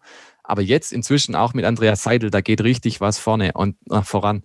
Und dieser Eindruck, Kevin, wie du ihn gerade geschildert hast, Zach Brown, Andreas Seidel, die beiden Fahrer, Ricciardo und Norris, wie man das Ganze wahrnimmt. Also ein Stück weit fühle ich mich auch erinnert an Jordan, so ein bisschen auf Rock'n'Roll getrimmt, ne? ein bisschen Action, ein bisschen lockerer die ganze Sache. McLaren war über viele Jahrzehnte hinweg ja eher steif, ne? eher gesetzt. Ron Dennis war natürlich an der Spitze, da war eher alles ziemlich klar, ne? von äh, der Gravur der der Bestecksachen auf dem Tisch und so weiter, bis hin zu welche Vorhänge und was auch immer oder gar keine. Ähm, steril kann man auch fast sagen. Und jetzt, McLaren ist, ist ein hippes Team, wenn man so will. Er ist modern, ist locker. Wenn dann auch mal der Teamchef hergeht und sagt, komm, äh, Daniel, jetzt zeig's mal was, fährst aufs Podium, darfst einen NASCAR fahren aus meiner Sammlung. Und du spürst einfach diesen, diesen Vibe, glaube ich, kann man sagen, bei McLaren. Da sind Racer dran und das mag alles vielleicht auch ein Stück weit aufgesetzt sein, aber es funktioniert sehr gut, finde ich. Diese Botschaft von, wir sind Racer at the heart, das kommt, glaube ich, echt an. Und ich kann mir gut vorstellen, ähm, wenn die dieses Projekt so weiterführen und vielleicht wirklich den Anschluss herstellen an die Spitze, dann wird sich das ein Stück weit verlieren. Dann werden natürlich die Kanten ein bisschen schärfer, das ist klar. Aber ich kann mir auch sehr gut denken, dass da McLaren sehr, sehr viele Fans einfach mitnimmt, sehr viele neue Fans auch, weil es ist irgendwo auch ein sympathisches Team, habe ich den Eindruck, geworden oder sympathischer geworden, dadurch, dass jetzt eine neue Führung da ist und dass es jetzt sportlich wieder nach vorne geht. Andererseits ist auch klar, sobald es halt wieder Erfolge gibt, sobald halt McLaren mal wieder einen Haufen Rennen gewinnt, ähm, dann gibt es natürlich auch wieder den Gegenpendler in, naja, so sympathisch ist das dann auch wieder nicht. Deswegen ist momentan ein schmaler Grad, aber die Dynamik, wie ihr es gerade auch geschildert habt, zwischen Norris und Ricciardo, finde ich extrem cool, weil das natürlich auch so ein bisschen ist wie damals. Ein Stück weit erlebt jetzt Ricciardo, wie es war, als er damals zu Red Bull kam und der Vettel, der Platzhirsch war, ne? Und jetzt auf einmal ist er der Erfahrene und da ist der Lando Norris und der fährt ihm ein Stück weiter um die Ohren. Noch, weil ich bin auch der Überzeugung, der Ricciardo kriegt das in den Griff. Ähm, muss man ihn anders behandeln als andere, die das Team gewechselt haben? Nee, finde ich nicht. Carlos Sainz wäre vielleicht noch irgendwo vergleichbar, aber Daniel ja. Ricciardo hat tatsächlich die besseren Autos gefahren, zumindest bei Red Bull. Aber ein Sebastian Vettel, ein Fernando Alonso, auch die haben jetzt wirklich lange gebraucht, bis sie sich einigermaßen heimisch finden. Und ich glaube, der Prozess ist auch noch nicht ganz abgeschlossen. Insofern, ja, es ist schwierig. Wir haben am Anfang der Saison alle gesagt, irgendwie jetzt, die brauchen fünf Rennen, die brauchen sechs Rennen, dann müsste es sitzen. Aber vielleicht ist es doch einfach schwieriger und dynamischer, als wir uns das so vorstellen. Und ich meine, am Ende ist immer klar, die Saison ist dann zu Ende und dann ziehen wir Bilanz. Dann haben wir eine wirkliche Bilanz, die wir ziehen können. Aber zur Halbzeit im Sommer, vielleicht machen wir da das Fass nochmal auf und schauen dann, wie es gelaufen ist. Weil momentan habe ich so den Eindruck, war es auch im Mittelfeld oft einfach noch ein, es geht so hoch und es geht mal ein bisschen runter, es geht auch mal schief ähm, so dass wir vielleicht die, die Formkurve noch richt, nicht richtig nachzeichnen können von den einzelnen Teams und von den einzelnen Fahrern. Also ja, lasst uns die Rechnung nochmal aufmachen in ein paar Wochen. Gut, dann machen wir das. Machen jetzt nochmal eine kurze Pause und schauen dann gleich mal äh, auf etwas, was ich am Wochenende erlebt habe. Nämlich war ich zu Gast beim Virtual Paddock Club und äh, Inga und ich teilen ja da noch eine Leidenschaft, nämlich einen guten Duft an uns zu tragen. Äh, die F1 Fragrances werden heute noch Thema sein und wir blicken natürlich voraus auf den großen Preis der Steiermark am Red Bull Ring in Spielberg. Bleibt also dran, hier bei Starting Grid, dem Formel 1 Podcast auf meinsportpodcast.de. Teil 2 des Triple Headers steht an. Am kommenden Wochenende wird gefahren auf dem Red Bull Ring in Spielberg. Der große Preis der Steiermark. Zum zweiten Mal wird der ausgetragen. Letztes Jahr war es ja Teil des Saison-Opening Double Headers, den die Formel 1 in Spielberg gemacht hat. Lewis Hamilton hat den großen Preis der Steiermark da gewonnen. Ja, und ich finde es total interessant, Inga, wenn man mal so ein bisschen auf die Wettervorhersage guckt, und du bist ja auch schon schwer gezeichnet heute, ein großes Unwetter bei dir zu Hause, kurz vor der Aufzeichnung, ist auch so ein bisschen das, was der Formel 1 am Wochenende in Spielberg droht, was dann natürlich für jede Menge Chaos und ein sehr, sehr interessantes Rennen sorgen kann. In der Tat, also ich bin ja zumindest vom äh, Berghügeligen, ich äh, wohne ja auch in den Alpen, also ähm, kann ich das, habe ich ähnliches Wetter wie in Spielberg. Und meistens ist es tatsächlich so, wenn ich jetzt mal, was eigentlich war das ein, das war letztes Jahr das erste Mal. Letztes Jahr war das erste Mal, dass ich beim ähm, Spielbergrennen nicht vor Ort war. Und da habe ich festgestellt, dass also quasi unser Wetter dann so ja, zwei, zwei Stunden, glaube ich, so plus minus, zwei Stunden vorher bei uns war und dann zu denen kam. Vielleicht können die mich ja anrufen, wenn sie wissen wollen, wie es wird. Aber ich liebe diesen Grand Prix. Und man muss so ein bisschen Bergmensch sein, um einfach zu wissen, dass das Wetter in den Bergen sich äh, ganz anders entwickelt als ähm, ohne Berge oder am Meer oder sonst wie. Und das hat, das hat so seine Eigenarten. Das ist aber auch in Spa zum Beispiel so. Ja?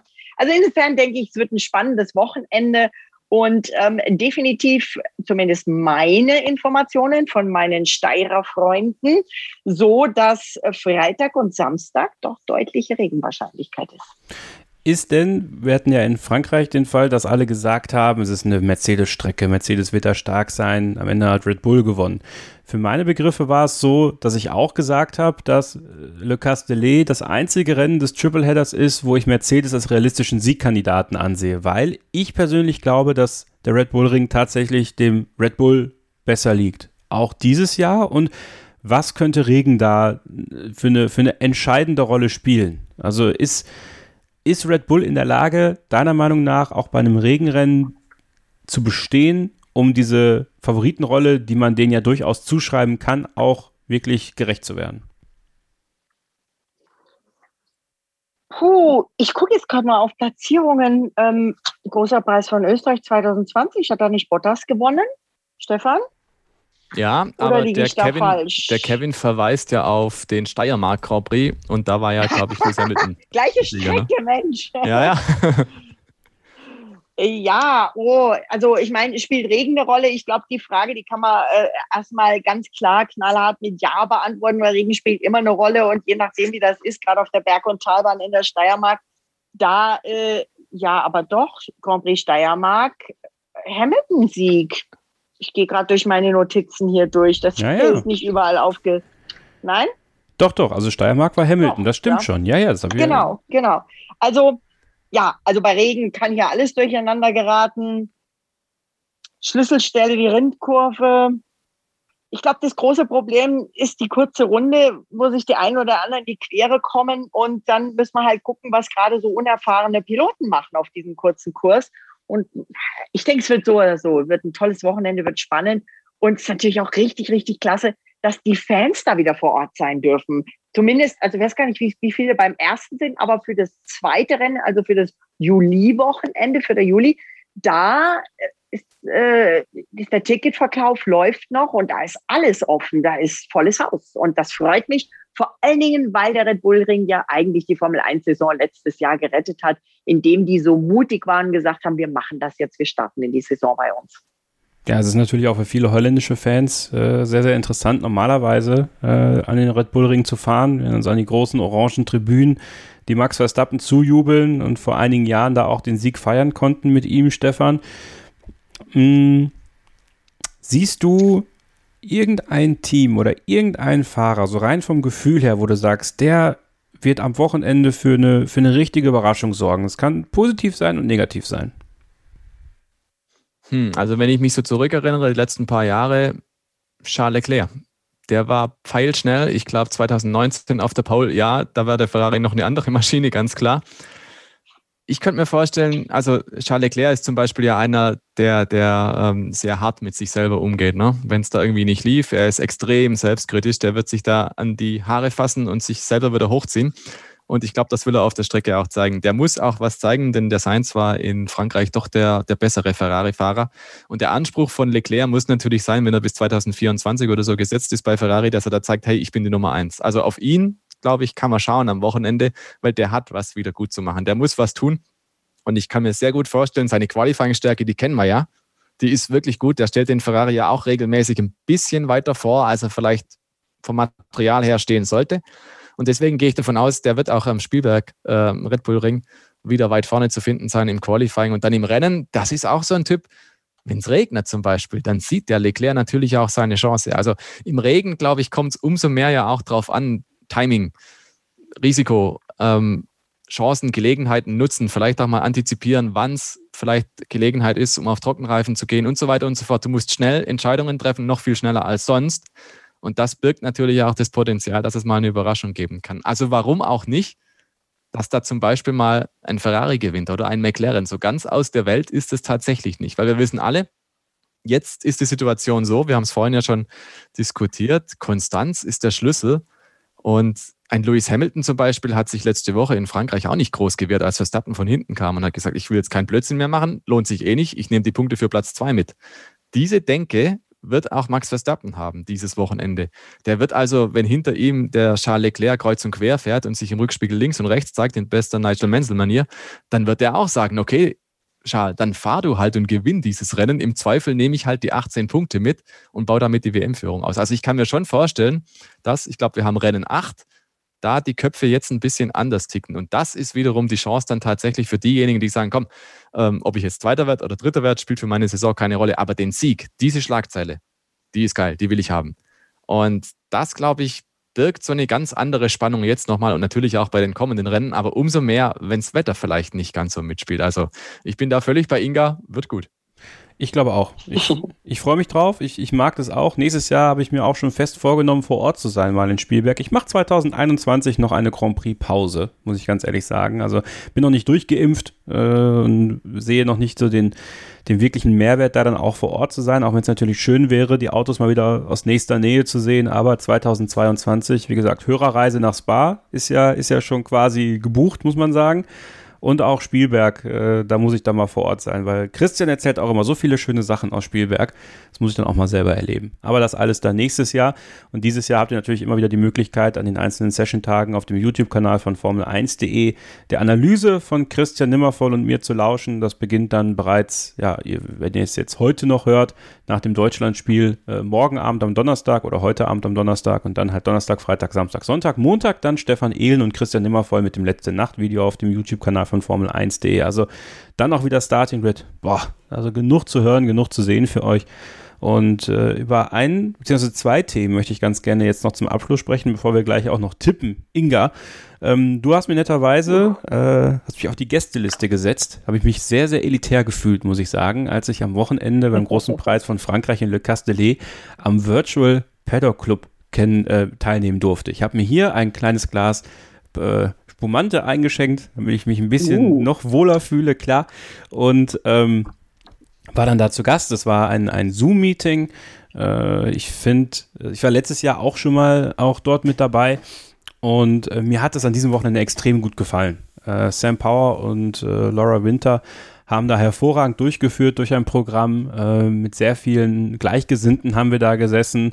Äh, mit Formel-3-Fahrern konnten wir sprechen. Ich durfte Jean Alesi eine Frage stellen. Das hat mich sehr gefreut. Ich habe ihn gefragt, äh, weil Lewis Hamilton und Sebastian Vettel ja auch äh, darüber gesprochen haben, dass es zu teuer ist, den Einstieg in den Motorsport zu finden und im Motorsport zu bleiben. Und er ja auch seinen, seinen Ferrari einst verkauft hat für die Karriere seines Sohnes Giuliano.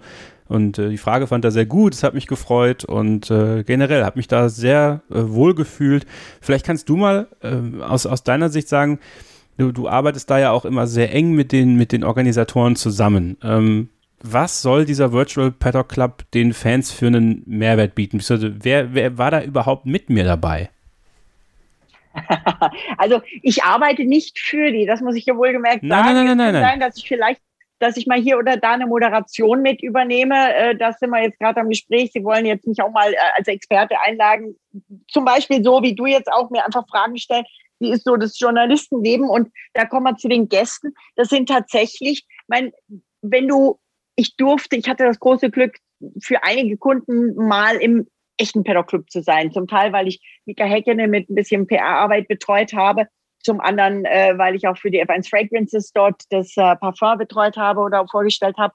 Und der echte Paddock Club, also der ja jetzt auch wieder startet und der auch wieder Tickets verkauft, äh, die sehr exklusiv sind und auch nicht gerade günstig, aber einfach ein Wahnsinnserlebnis.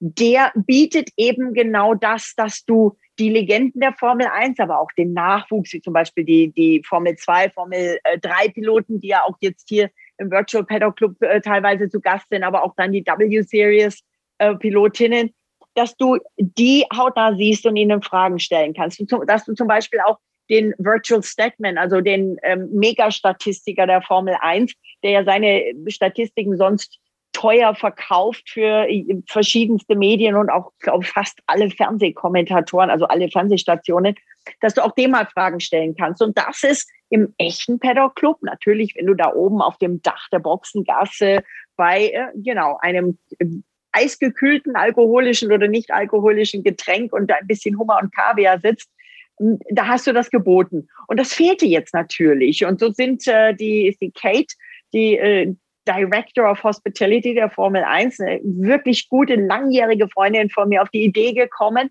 zu sagen, Mensch, wir müssen irgendwas für unsere Gäste machen, dass die, die zumindest das Gefühl haben, hier, äh, uns gibt es noch. Und so sind sie auf die virtuelle Idee gekommen. Ich finde es eine coole Sache, läuft natürlich über Zoom.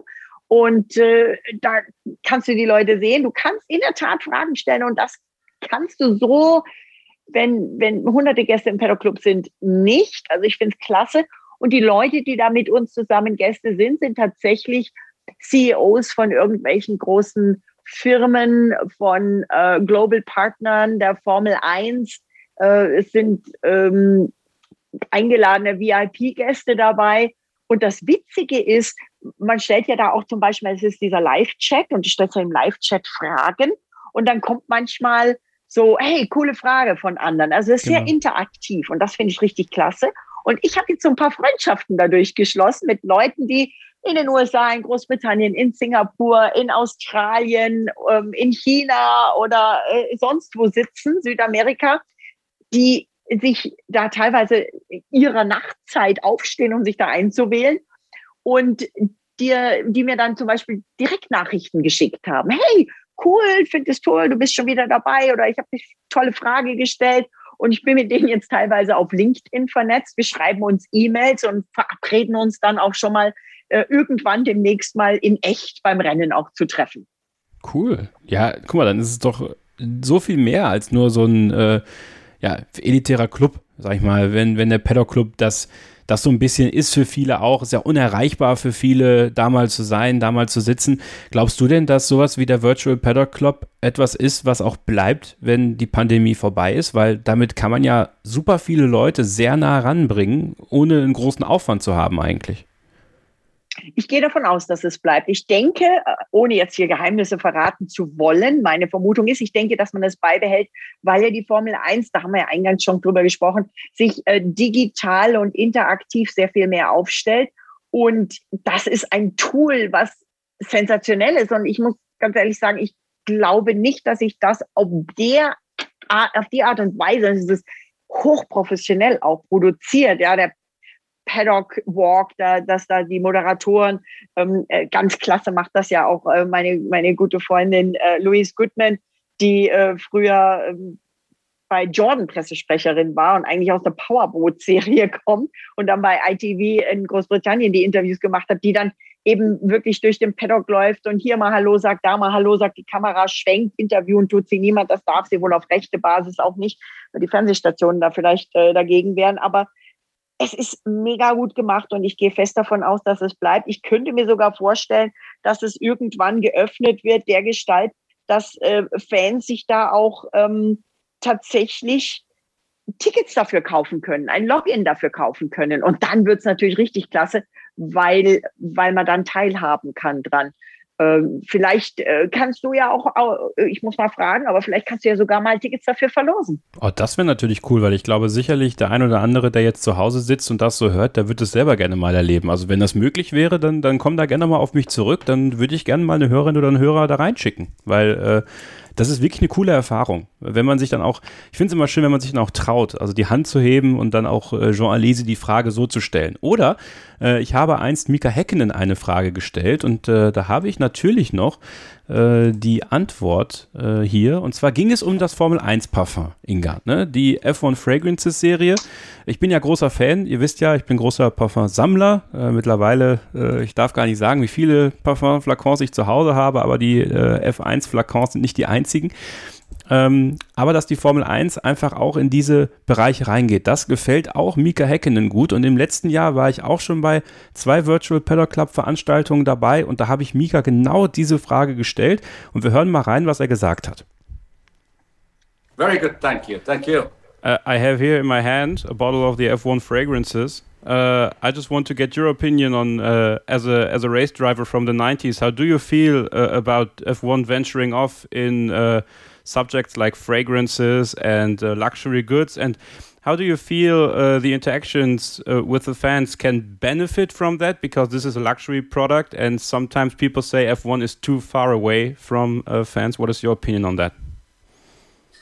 I have seen the product. Uh, I think it's it, it's fantastic how they have designed the 3D.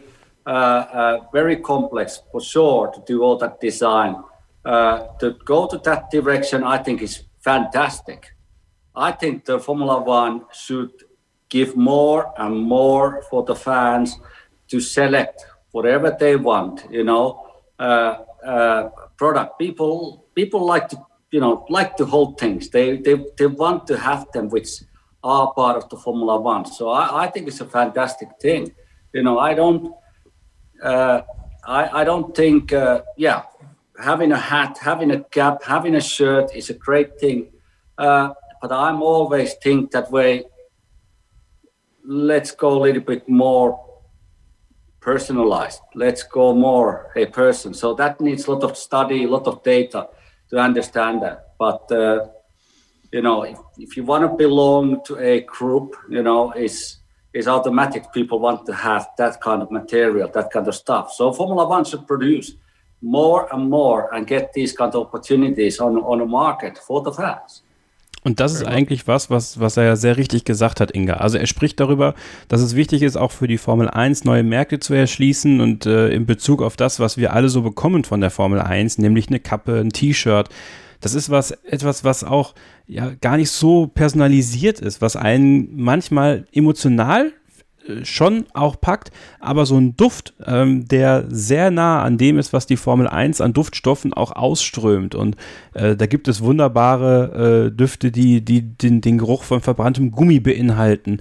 Äh, ja, von, von diesem Benzingeruch, der in der Luft liegt. Mein Favorit bleibt ja Carbon Rain. Ähm, das ist dann tatsächlich äh, die Champagner-Dusche so ein bisschen äh, nachempfunden.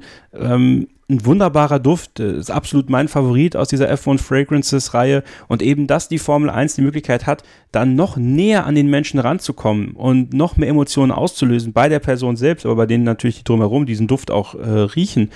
Ich finde, dass das ist tatsächlich was gewesen, wo, wo ich natürlich als großer Parfum-Fan sage, ziemlich gut, was die Formel 1 da gemacht hat. Ja, hör mal, ich weiß nicht, kannst du es hören? Ja. Ja. Ich habe gerade Carbon Rain gesprüht, weil ich habe es nämlich. Es ist auch mein Lieblingsduft. Und da ist tatsächlich echter Champagner drin, also eine echte Champagnernote, was natürlich richtig cool ist. Ja, ja. fühle dich wie die Fahrer. Also ich meine, die Fahrer riechen natürlich nach so einem Podium, wenn, wenn du in der Mixzone stehst und auf sie wartest, die kommen vom Podium runter zu den Interviews. Irgendwann riecht das nicht mehr so lecker, wenn der ganze Anzug Champagner getränkt ist. Aber also das Carbon Rain im Speziellen, das ist so eine, eine Mischung aus diesem lieben Champagner-Akkord und eine, so steht auch äh, in der Beschreibung, eine sprühende, sprudelnde Öffnung von Zitrusnoten, die durch die elektrische Frische von Timotpfeffer angeregt wird. Also wenn du sowas liest allein schon, ja, das ist, ähm, das ist Poesie quasi. Ich weiß nicht, Stefan, ähm, würdest du äh, Benzinauto und so weiter so beschreiben, nicht so blumig, ne? Wahrscheinlich eher nicht. Tatsächlich ist es, äh, glaube ich, was, was Parfüm für sich beanspruchen kann. Und ich glaube, da hat es durchaus seine Berechtigung. Aber ja, Benzin, Auto, das sind doch eher eigentlich ganz nüchtern betrachtet kalte Sachen. Ne? Die sind eher unemotional. Die sind natürlich nützlich und sinnvoll und alles. Ne? Aber das würde man jetzt nicht so blumig umschreiben, wie du es gerade gesagt hast. Das stimmt schon. Also das ist was anderes. Natürlich kann man auch eine Leidenschaft Seite, für entwickeln. Auf der anderen Seite, das, so ein Formel-1-Auto ist ja nur überhaupt nicht nüchtern, oder? Die Formel nee, 1 ist Leidenschaft. Und überleg mal, ähm, wenn du, wenn wir uns erinnern, und das hat, da hatte ich ein total interessantes Gespräch eben im Rahmen dieses, dieses Launches der F1 Fragrances, also des offiziellen Formel 1 Parfums, mit Ellie Norman. Und Ellie Norman ist ja ähm, ich weiß gar nicht, was ist ihr Titel ganz genau. Ich glaube, sie ist Director Marketing der Formel 1. Also auf jeden Fall ist sie ähm, richtig, richtig weit oben in der Formel 1 äh, und eine extrem coole Frau. Und die hat gesagt, überleg mal, wenn du in deine Kindheit zurückdenkst oder wenn du auf einmal irgendeinen Geruch kommst, Gerüche sind für unsere Erinnerung extrem wichtig. Wir verbinden unheimlich viel mit Gerüchen und oder Düften. Ja, Geruch ist ja eher nicht so, aber mit Düften. Und ich habe gehört, dass es, ich glaube, in Berlin inzwischen das erste Duftkino gibt, wo also tatsächlich auch der, der, der Geruchssinn äh, ein bisschen äh, angesprochen wird. Klar, natürlich zu Corona-Zeiten im Moment noch nicht möglich, aber irgendwann wird es möglich sein.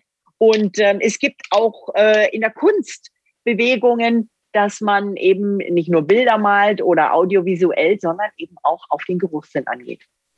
Wenn wir mal schauen, es gibt neben Carbon Ray noch Precious Metal. Das ist ein sehr zitrischer Duft, sehr, sehr frisch, aber auch ein bisschen holzig. Also ich finde, der hat auch so eine kleine stählerne Note, so eine metallische Note, ist auch sehr modern, wird sehr gerne in der Parfümerie umgesetzt. Auch aktuell Turn One ist wirklich das Abbremsen vor der ersten Kurve. Also wirklich, das ist, ist eine der, der, der irrsinnigsten Düfte, die ich lange Zeit gerochen habe. Und ich rieche wirklich viele äh, Düfte in meiner Freizeit.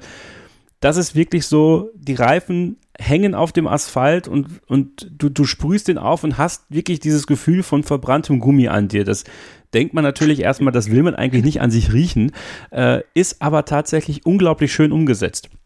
Overtake. Ja, das ist es. Ja, äh, Overtake 320 ähm, ist äh, so, ein, so ein Hochgeschwindigkeitsduft. Ich kann das nicht besser beschreiben. Also es ist wirklich so ein Hochgeschwindigkeitsduft äh, auf dem Anschlag. Äh, wärmend, auf der Haut wirklich wärmend, sehr viel, sehr viele Ambernoten mit drin, also wirklich sehr tief, sehr tiefe.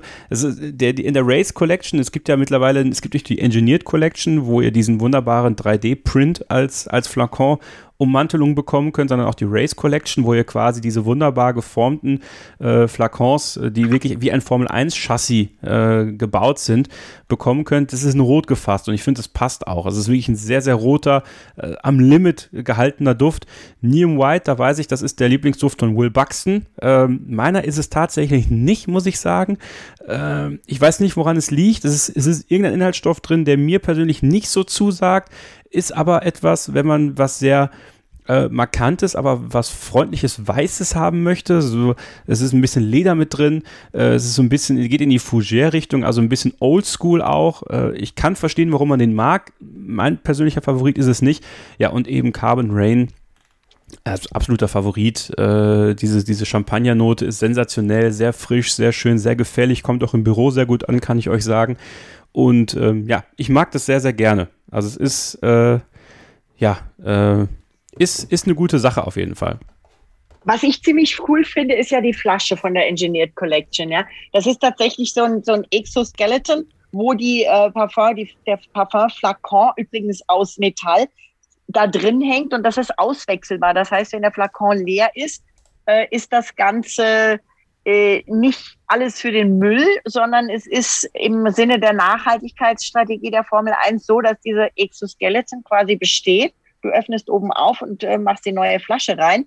Und das war eben der Grundgedanke von dem Designer Ross Lovegrove, ein super cooler Typ, der, nicht lachen, seinerzeit den Sony Walkman designt hat. Das muss man sich mal überlegen. Ja. Und ähm, der hat eben dieses Exoskeleton und die Flaschen, die, wenn man sie sich alleine anschaut, ausschauen wie das Aerodynamik, die Aerodynamik eines Formel 1 Chassis. Und das wird im 3D-Druck gemacht. Und das ist 3D-Druck mit Nylon. Also ja. quasi die gute als Strumpfhose, die da äh, reingedruckt wird, äh, aber extremst edel, also nicht die gute alte Strumpfhose natürlich, sondern das Material und damit ist das so richtig biegsam, ja. Es ist quasi wie, ähm, wie die Crashzone äh, des Cockpits. Ja. So, und äh, ich, also ich kann euch nur empfehlen, mal das Sample Set euch zuzulegen. Ich finde, es lohnt sich tatsächlich. Es ist interessant. Äh, ihr könnt auf der Seite von F1 Fragrances, f1fragrances.com sogar den Scent Finder machen. Könnt ihr ein paar Fragen beantworten. Dann geben die euch ein paar Möglichkeiten an die Hand, was ihr denn nehmen könntet. Also es lohnt sich da auf jeden Fall mal reinzugucken. Discovery Set, da bekommt ihr dann, wenn ihr es ge euch geholt habt, kostet 19,50 bekommt ihr 10% Gutschein, wenn ihr euch dann äh, eine große Flasche zulegt von der Engineered Collection, die Eau de Parfums. Also ähm, schaut da gerne mal rein. Wenn ihr noch weitere Fragen habt, fragt mich gerne. Ähm, ich bin da sehr, sehr offen für, äh, auch mit euch in den Austausch zu gehen, was dieses Thema angeht. Ist nicht jedermanns Thema und jeder Frau's Thema, ich weiß das. Aber ich, äh, es ist meine Leidenschaft und deswegen kann ich mich damit wunderbar identifizieren und, und bin sehr gespannt darauf, was so die nächsten äh, Projekte sind, weil man hat mit wirklich hochrangigen Parfümeuren zusammengearbeitet, man hat sich da wirklich Mühe gegeben, da was Tolles zu gestalten, es sind handwerklich geniale Düfte und ähm, ja, wie gesagt, wenn ihr Fragen habt, richtet diese gern an mich. Zum Abschluss dieser Sendung möchte ich ganz gerne natürlich mit euch noch den großen Preis von äh, der Steiermark tippen, so wie ihr es hier gewohnt seid. Ihr könnt natürlich auch mit dabei sein bei unserem Kicktipp-Spiel. Die, die angemeldet sind, vergesst auf jeden Fall nicht zu tippen, denn Stefan Ehlen möchte für die ersten drei Plätze natürlich ein Buch der Grand Prix-Geschichten verlosen in der äh, Sommerpause mit, Sign mit, Signatur und Widmung. Ihr kennt das. Und äh, ich würde gerne äh, die ersten drei von euch hören. Inga, fang mal an. Boah, ich bin immer ganz schlecht bei diesen Tipps. Ja. Luis, ähm, Verstappen, Valtteri. Also ich sag, ähm, ich sage Valtteri.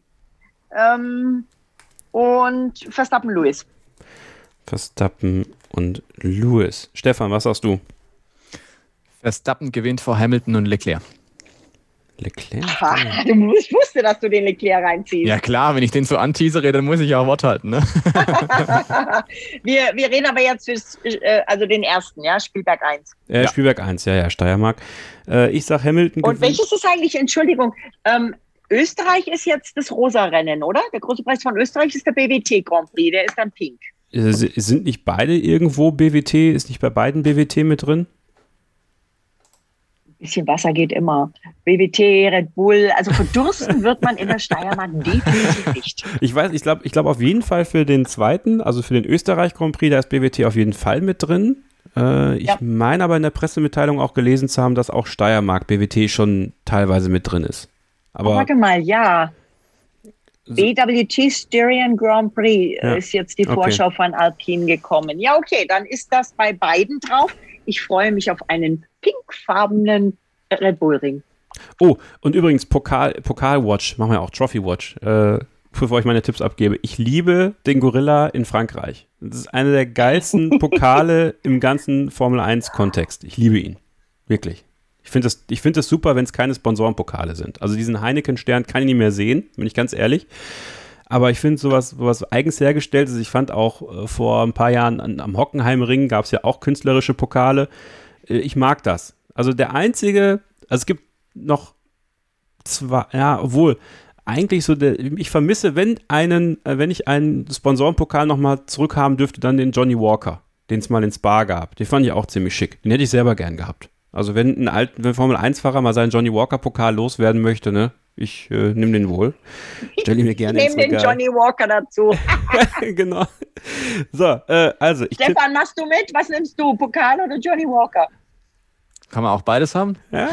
Oh, auch das noch. Also ich muss ja sagen, ich bin da bei Lewis Hamilton, diese guten alten Pötte, die Ja. einfach auch was wert sind und schick, also wirklich einfach ein Pokal sind, ja.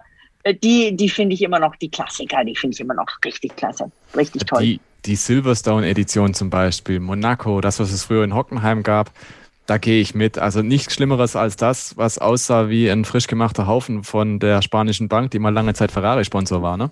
ähm, also da gab es schon wirklich schreckliche Sachen, aber wirklich dieser Pokal in Silverstone, jedes Mal aufs Neue, das ist doch einfach gut. Also der richtige. Ne?